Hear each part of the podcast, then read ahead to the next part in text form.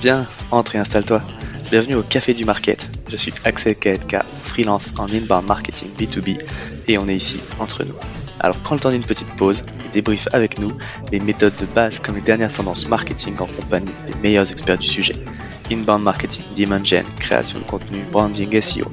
Tout va y passer pour que tu puisses reproduire chez toi ce qui marche le mieux pour les autres. Si le podcast te plaît, n'hésite pas à le partager à tes collègues en me taguant sur LinkedIn ou en laissant 5 étoiles sur Apple Podcast. Et maintenant, détends-toi, prends ta boisson préférée. Et surtout, si tu entends une discussion intéressante, serre-toi, c'est offert par la maison. Pour ce podcast, j'ai l'honneur d'être soutenu par ma solution de marketing automation préférée, Cepledi. Si je t'en parle, c'est parce que je l'ai utilisé à titre pro et que j'en ai été pleinement satisfait. On le sait quand on fait du marketing automation, ce qui est compliqué, c'est d'entretenir constamment des workflows de nurturing et de les mettre à jour avec de nouveaux contenus. Là où Pledzi est très fort, c'est qu'ils ont développé une campagne intelligente qui est capable de pousser automatiquement le bon contenu au bon moment à la bonne personne, en fonction de ses centres d'intérêt et du stade de maturité du lead. Qui ne gâche rien, c'est qu'ils ont une équipe au top avec un service CSM dédié qui est là pour t'aider à mener à bien ton projet. Mais assez parlé, passons à l'épisode. Bonjour à toutes et à tous et bienvenue dans ce nouvel épisode du Café du Market. Euh, pour ceux qui me suivent régulièrement sur LinkedIn, vous le savez, euh, je le répète de temps en temps, mais dans une stratégie de contenu, le contenu n'a pas vocation qu'à travailler sur l'acquisition. C'est aussi un formidable outil pour la rétention client, pour la satisfaction client, et c'est un enjeu qui est particulièrement important, notamment euh, pour les SaaS et même toutes les entreprises qui fonctionnent à l'abonnement, où le client est dans un système de réachat permanent, et donc sa satisfaction est particulièrement importante parce que c'est beaucoup moins coûteux de garder un client que d'aller en avoir de nouveau. Le contenu a donc un rôle à jouer pour aider les clients à mieux utiliser votre solution. Pour parler de ça, épisode un petit peu spécial aujourd'hui, euh, je reçois Marc Vidal, qui est Product Owner et Product Manager de la solution Frids chez Neovacom, et qui est un ancien collègue à moi avec qui j'ai travaillé pendant trois ans, et donc contribué à mettre en place la plupart des choses dont on va parler aujourd'hui. Bonjour Marc. Bonjour Axel, merci de m'inviter. Je t'en prie. Je le disais, euh, tous les deux, on se connaît bien, mais est-ce que tu peux te présenter quand même en quelques mots pour les gens qui ne te connaîtraient pas ici? Bien sûr. Euh, donc, je suis Marc Vidal, j'ai 36 ans, je suis papa d'un petit marmot de 3 ans. Je suis un passionné de foot et de chasse sous-marine. Et si on doit venir un peu plus sur le niveau professionnel, je suis product manager chez Neovacom depuis 5 ans maintenant. Parfait, merci pour, pour, les précisions et pour ceux qui s'intéressent au foot, évidemment, nous sommes Marseillais et donc il n'y a qu'une passion, c'est l'Olympique de Marseille. Mais rentrons vraiment dans le vif du sujet, Marc, euh, pour qu'on comprenne bien un petit peu les enjeux de, ce dont on va parler euh, aujourd'hui ensemble, est-ce que tu peux présenter rapidement Fritz euh, et le concept du produit? Yes, bien sûr. Donc déjà, euh, pour commencer, Fritz, c'est une solution SaaS de gestion de factures fournisseurs développée par Neovacom. Euh, la solution a un peu plus de trois ans maintenant et le principe est assez simple. Euh, en fait, on propose une plateforme permettant de collecter les factures fournisseurs d'un client euh, sur une multitude de canaux et en prenant en compte également une multitude de formats de factures électroniques existants. Et ensuite, en fait, une fois que toutes ces factures sont collectées, le client peut ainsi les traiter dans Frids et les archiver. Ok, parfait.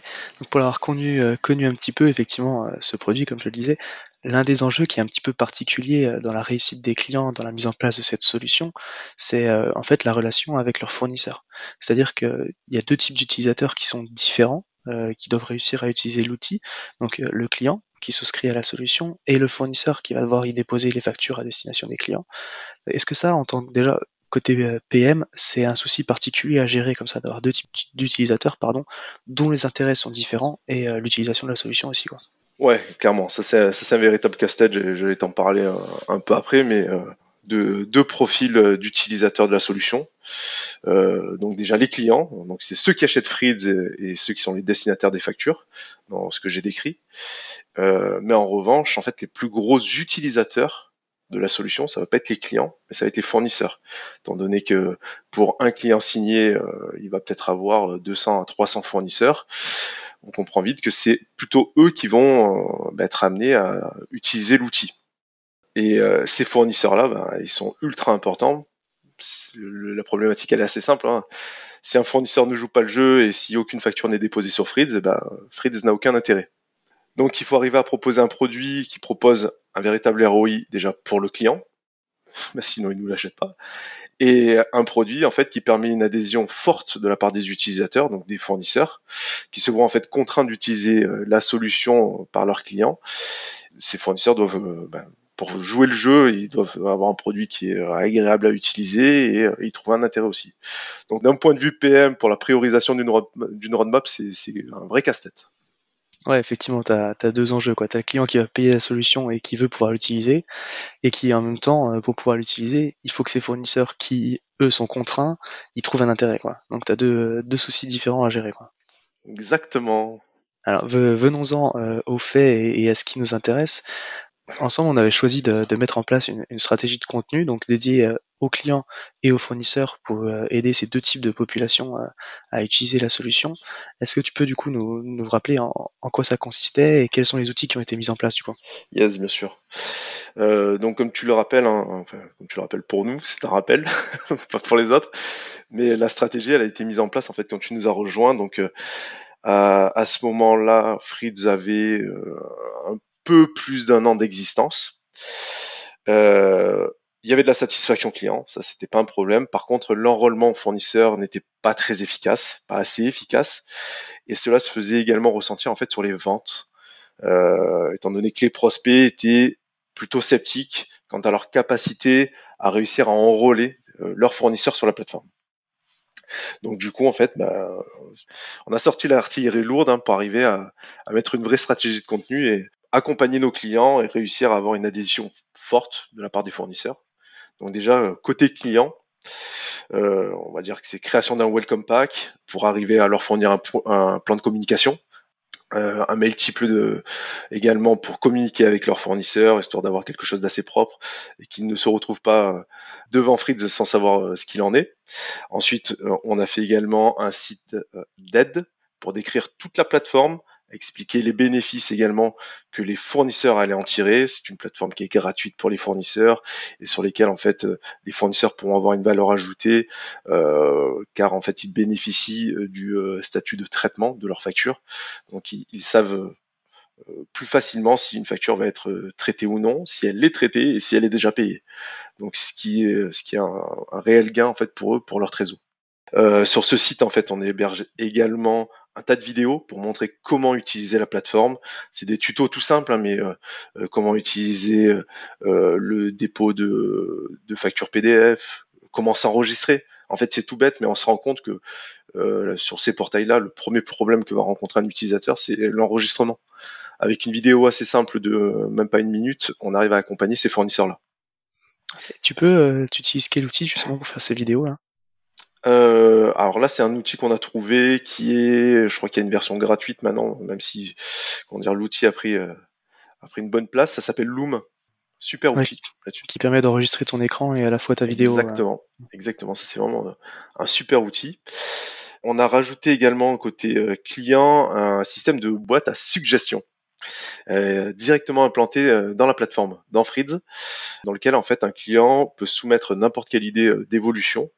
Donc ces, ces, idées sont directement collectées en fait sur une boîte mail par mois toujours sur cette, cette page-là de suggestion qui est dans l'application, le client sera notifié de toutes les nouvelles évolutions en fait qu'on a livrées en production. Donc là, c'est vraiment tout le contenu côté client et après le contenu côté fournisseur, étant donné que c'était super important aussi pour nous. Toujours ce site, euh, ce site, hein, euh, le site d'aide avec les tutos et également des webinars en fait qu'on a organisés pour euh, les accompagner sur leur création de compte et sur les dépôts de factures. L'idée de ces webinars là, en fait, c'est euh, conjointement avec nos euh, avec les clients, on arrive à solliciter des dizaines de fournisseurs et leur montrer sur un temps de une demi-heure, une heure, comment utiliser la plateforme et ensuite pouvoir faire un échange de questions-réponses. Ok. Donc si je reprends, en fait, tu avais, effectivement deux populations différentes, donc qui ont des, qui ont des problématiques différentes. les clients, qui euh, avaient du mal à communiquer auprès de leurs fournisseurs pour leur expliquer euh, comment ils allaient devoir utiliser la plateforme et euh, bah, pourquoi est-ce qu'ils allaient devoir le faire, et aussi évidemment comment prendre en main cette plateforme-là pour, pour les clients. Et donc pour ça, ce qui a été mis en place, c'est un guide utilisateur qui repose sur le site internet, comme tu l'as dit, avec des vidéos qui ont été enregistrées directement en filmant. Tu montrais ce qui, fait, ce qui était fait. évidemment, des articles aussi qui présentent les nouvelles fonctionnalités et, et l'intérêt, et, et, tout un kit de templates qui était qui est un plan de communication qui était destiné à faciliter la communication des clients à destination des fournisseurs. Tout à fait, avec un objectif qui était très très clair, c'était que ça soit le plus simple possible. Ça, c'est vraiment la philosophie du produit Fritz. Il faut que ça soit le plus simple possible. Ok. Et du coup, côté fournisseur, ben, on doit retrouver justement cette, euh, cette simplicité-là, parce que là, c'est des gens qui sont contraints à utiliser le produit. Et donc, ce, que, ce qui a été fait, du coup, c'est ben, le site d'aide, pareil, avec des tutoriels, euh, la présentation des bénéfices de, de ce qu'ils vont en tirer, et, euh, et, des séries de webinars pour les accompagner un petit peu en live, justement, sur, sur comment, comment créer un compte sur la plateforme, c'est ça? C'est ça, un bon résumé. Et ça, ça a été porté, euh, la création de tout ça. Donc tu l'as dit, toi, tu as filmé, euh, fait des démos en interne, euh, enfin, tu as fait des, films en interne sur comment tu utilisais la plateforme. Moi, moi j'en ai créé une partie aussi. Et justement, il y avait il y a un troisième service qui était impliqué là-dedans. Et c'est ça qui est intéressant aussi dans, dans ces démarches-là, quand on crée du contenu, c'est qu'il y a des experts de, de, chaque sujet et que c'est important de réussir à, à amener un petit peu les autres équipes aussi à participer à la création de contenu parce que quand on est au marketing et qu'on crée, bah, on n'a pas toujours la connaissance métier, quoi. Et donc justement, la, la troisième personne, si tu peux nous dire rapidement. Euh, tu parles de, de, notre CSM Ouais, je parle du CSM. Ok, très bien. Je fais comme si je euh, savais pas. Ah, bien sûr. Donc on, on, a été accompagné d'Ondine là-dessus, qui est en fait directement bah, au contact de nos clients et euh, qui arrive à revoir euh, tous les retours clients sur sur ce qui peut être produit, sur les évolutions souhaitées, avec en fait euh, comment dire des, euh, des, points réguliers qui sont menés auprès de nos clients pour euh, bah, tout simplement avoir leur feedback le plus tôt possible pour garantir la satisfaction des clients. Mais le travail s'arrête pas là. Normalement, un CSM, on va dire c'est plutôt orienté client, mais nous, c'est orienté utilisateur et elle est, elle est là également auprès des fournisseurs, tout simplement pour obtenir leur feedback également je sais pas comment tu veux développer un peu plus. Ouais, non, c'est ça. Effectivement, du coup, c'est c'est euh, c'est aussi ça qui a été impulsé dans dans cette dynamique-là de, de création de contenu. C'est euh, le CSM qui a aussi poussé euh, l'organisation de webinars, par exemple, à, la demande des fournisseurs, quoi. donc ça, c'est intéressant aussi. Et c'est là qu'on perçoit l'utilité d'avoir une, une, stratégie d'entreprise qui n'est pas portée uniquement par une personne qui fait ça dans son coin, quoi. Et donc, est-ce que tu as des retours un petit peu sur cette stratégie par rapport à ce qui a été dit des utilisateurs? Oui, oui, les retours, je vais les prendre un peu plus haut niveau, on va dire. Donc déjà, quand on regarde côté client, la plus grosse réussite qu'on a, c'est que le produit a plus de 3 ans maintenant et qu'on a 0% de churn. Donc en fait, c'est sans avoir de retour, on en a un, c'est que la satisfaction, elle est là. Ce, taux de churn de zéro, il est dû à la qualité du produit, mais également à tout le contenu et tout l'accompagnement client qu'il y a eu. Ça, c'est clair et net. Côté fournisseur, toute cette stratégie de contenu, elle a eu un impact énorme en fait. Avant d'avoir mis tout ça en place, donc quand euh, la peinture du produit était encore assez fraîche, on avait quelques dizaines de fournisseurs sur le produit et euh, l'objectif euh, sur comment dire sur la deuxième année, c'était d'atteindre peut-être 200 fournisseurs, on va dire. Si on arrivait à avoir un peu plus de 200 fournisseurs, on était satisfait. Et on a produit ce contenu-là, et au final, on n'a pas fait 200, mais 2000 fournisseurs. Donc on a clairement fait un x10 avec des retours ultra positifs des fournisseurs, que ce soit sur euh, la communication comme l'outil. Euh, certains fournisseurs sont dans des démarches également pour potentiellement contractualiser sur le produit. Donc ça montre vraiment, vraiment la qualité de ce qui a été produit sur le contenu.